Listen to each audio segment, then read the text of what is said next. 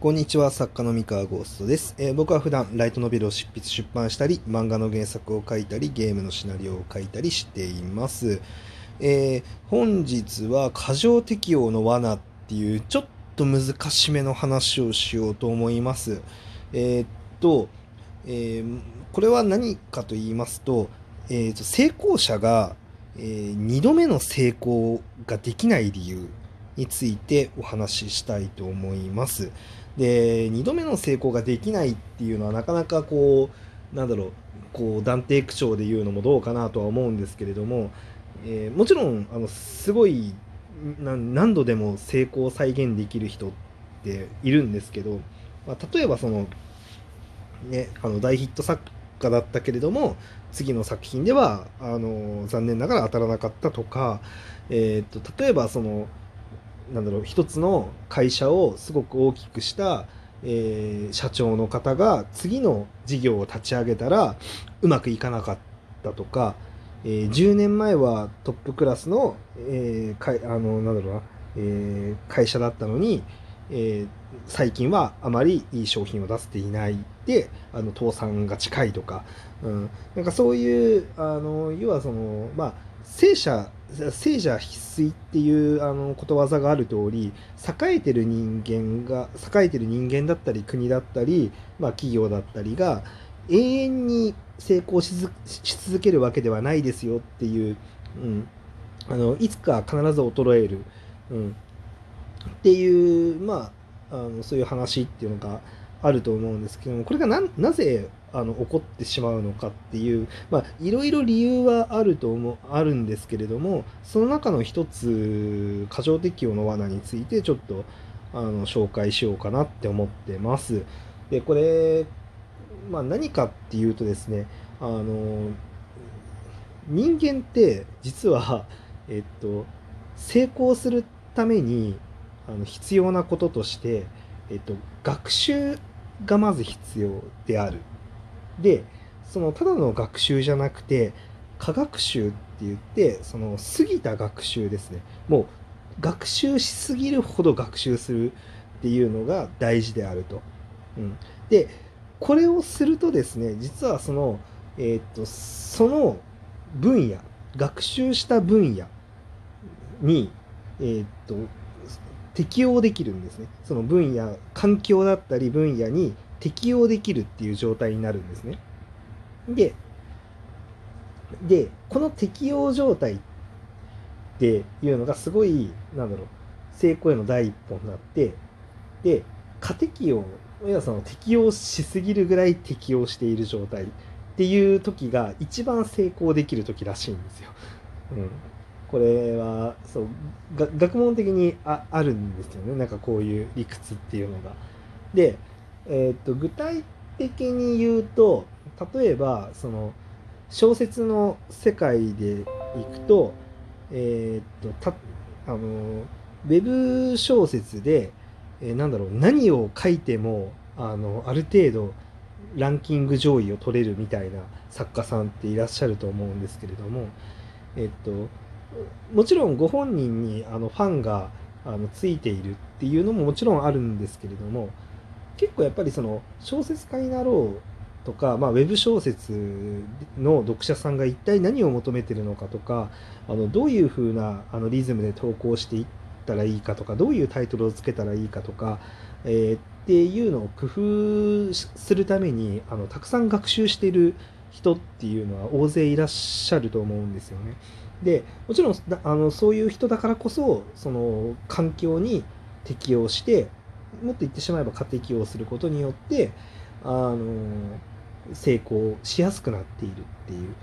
状態があると思うんです。まあ、他にもそれだけじゃなくて、うん例えば、えーそうだな、えーそうだな例えばスポーツとかでもそうだと思うんですけれどもあのたまにあのこの相手とだけめすごい強いあの選手みたいなあの例えばテニスだとそのパワータイプの、えー選手相手になぜかものすごく強いとか、うん、まあテニス僕そんな詳しくないんでなんかあの適切なあの例か分かんないんですけれどもあの野球だったら例えばあのそうですね左ピッチャーであの対左バッターの時の抑えるあの精度がものすごく高いとか、うんえーと、あるいはこの特定のチームに対してだけ異常に強いとかだからそういうピッチャーの人とかっていると思うんですけれども、えっとまあ、その人がね本当にあの過適をした結果なのかわからないんですけど、まあ、何らかの理由があって偏りがあるんですよね。うん、でそれはその相手に対して結果を残すのにすごい適したあの能力を持ってるからそうなっているみたいな、まあ、もうちょっと大きいくくりでいくと例えばその日本の野球界に完全にその環境に適応してホームランを量産することができてるバッターとかね、うん。まあ、こういうのをまあ過適応状態っていうんですけれども、えっとまあ、これは圧倒的なその場所に対する研究学習っていうことによって環境に適応完全適応することができているっていう状態なんですよね。でこれがやっぱあの成功者に多いというかあの成功するためにはそれぐらいの、え学習と適応が必要であると。でなんで、えその成功してる人がじゃあ失敗するのかっていう時にで、まあ、大前提として僕はなんか失敗なんてしてもいいと思ってる人間なんですけれどもだから別に失敗したら悪いなんて全然全く思ってないんですがまあ要はなぜその成功してるはず要は能力値が高いであろう人っていうのがずっとその成功を続けることができないのかっていうところで言った時に、えっと、人間の、え心理だったっけな何だったかなちょっとごめんなさい。あのどの分野か忘れちゃったんですけど人間ってあのなんだろうその過適応状態になってそれが行き過ぎると今度過剰適応状態になっちゃうらしいんですよ。であのこれ何かっていうとえっとなんだろう環境に適応するだけだったらよかったんだけれどもそこに適応するするためのノウハウだったりとかその状態っていうのが別の環境でも同じことが言えるっていうふうに思い込んでしまうっていうあの人間の特性があるらしいんですね。うん、つまり何が言いたいかっていうと例えばさっき野球の例挙げたと思うんですけど日本のプロ野球界で例えばホームランをたくさん量産できるっていうバッターがいたとしてじゃあメジャーリーグに行きますと。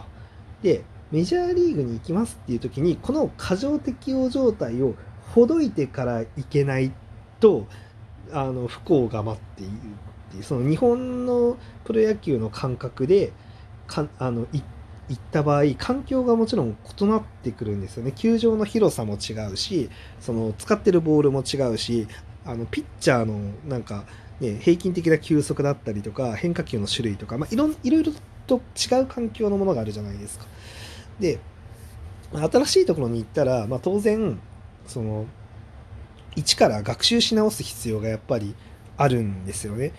で本当に一流の、まあ、ほとんどの、ね、メジャーリーグに行く一流の選手たちってあのちゃんとそこをが新しく学習し直してるからもう一回やっぱりあのメジャーでも素晴らしい成績を上げてらっしゃる方が多いと思うんですけどあのしなきゃいけなくて要は本来新しいその似た分野だけど新しいあの場所に挑戦する時って実はあの一から学習しなきゃいけないんですよね。で、まあ、だから、ま、学習しきれてもうもう一回環境に適応することができれば当然せあの当然じゃないかな、まあ、成功するし、えっと、できなければ失敗しちゃうんですよ。で、えっと、失敗しちゃってもあのちゃんと学習を続けてあの成功状態、まあ、環境に適応さらに新しい場所の環境に適応して成功するっていう人もいれば、えっと、ここでそのまま落ちるとこまで行ってしまう時には人の中にはやっぱり適応できなかった人っていうのがあの多いんですね。あのでえっと過剰適応状態って言って自分が成功している、まあ、この成功体験ですよね。うん、これこれが他の分野でも全く同じやり方が通用するって思い込んでしまっている人ほどもう一度学習し直そうっていうふうに動かないことが多いみたいなんですよ。うん、あのなので、えっと、そういう場合ってあのやっぱり新しい環境は本当は新しいやり方を勉強し直さなきゃいけないのに、えー、それをしないで今までのやり方の踏襲をずっと続けてしまったり例えば間違った方向にあの学習とかトライアンドエラーをしてしまう、うん、っ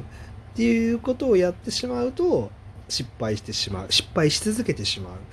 ということで成功者の方が実はその過剰適応状態になりやすいからあの新しいところに挑戦する時にあの失敗をしやすいっていう罠がある。っってことですね。もちろんあのその成功者の中でも新しいことに挑戦する時にあのしっかりとあの学習し直すことが必要だっていうふうに認識してやってらっしゃるあの素晴らしいすごい方もたくさんいるんですけれども結構人間の性質の罠としてあの自分が成功したりとかしてる時にこの成功しているっていうその状態ですよねその過剰適応状態っていうのをあの他の分野にも応用できるって思い込んでしまうっていう、うん、あの性質があるあってそれそれが理由であの学習しきれないで失敗してしまうっていう、うん、罠があると。なのであのもしあの、まあ、聞いてる方があの何かしらでうまくいってるとか成功してるっていう時にそのその上で新しい分野に挑戦する時にそのゼロから学習するんだっていう意気込みでいくっていうことをを、まあ、常に忘れないようにあのしていくといいんじゃないかなって思います。そしてあのあの僕もあのそういう気持ちを忘れないで新しい分野にはどんどん挑戦していこうと思ってます。あの難しいですねついあの持ってる知識っていうのを応用できるって思っちゃうんですけど、まあ、そう思い込まないで新しく勉強、うん、し続けるっていうのをやっていこうかなってもうじあの自分で思ってます。はい今日の話は以上です。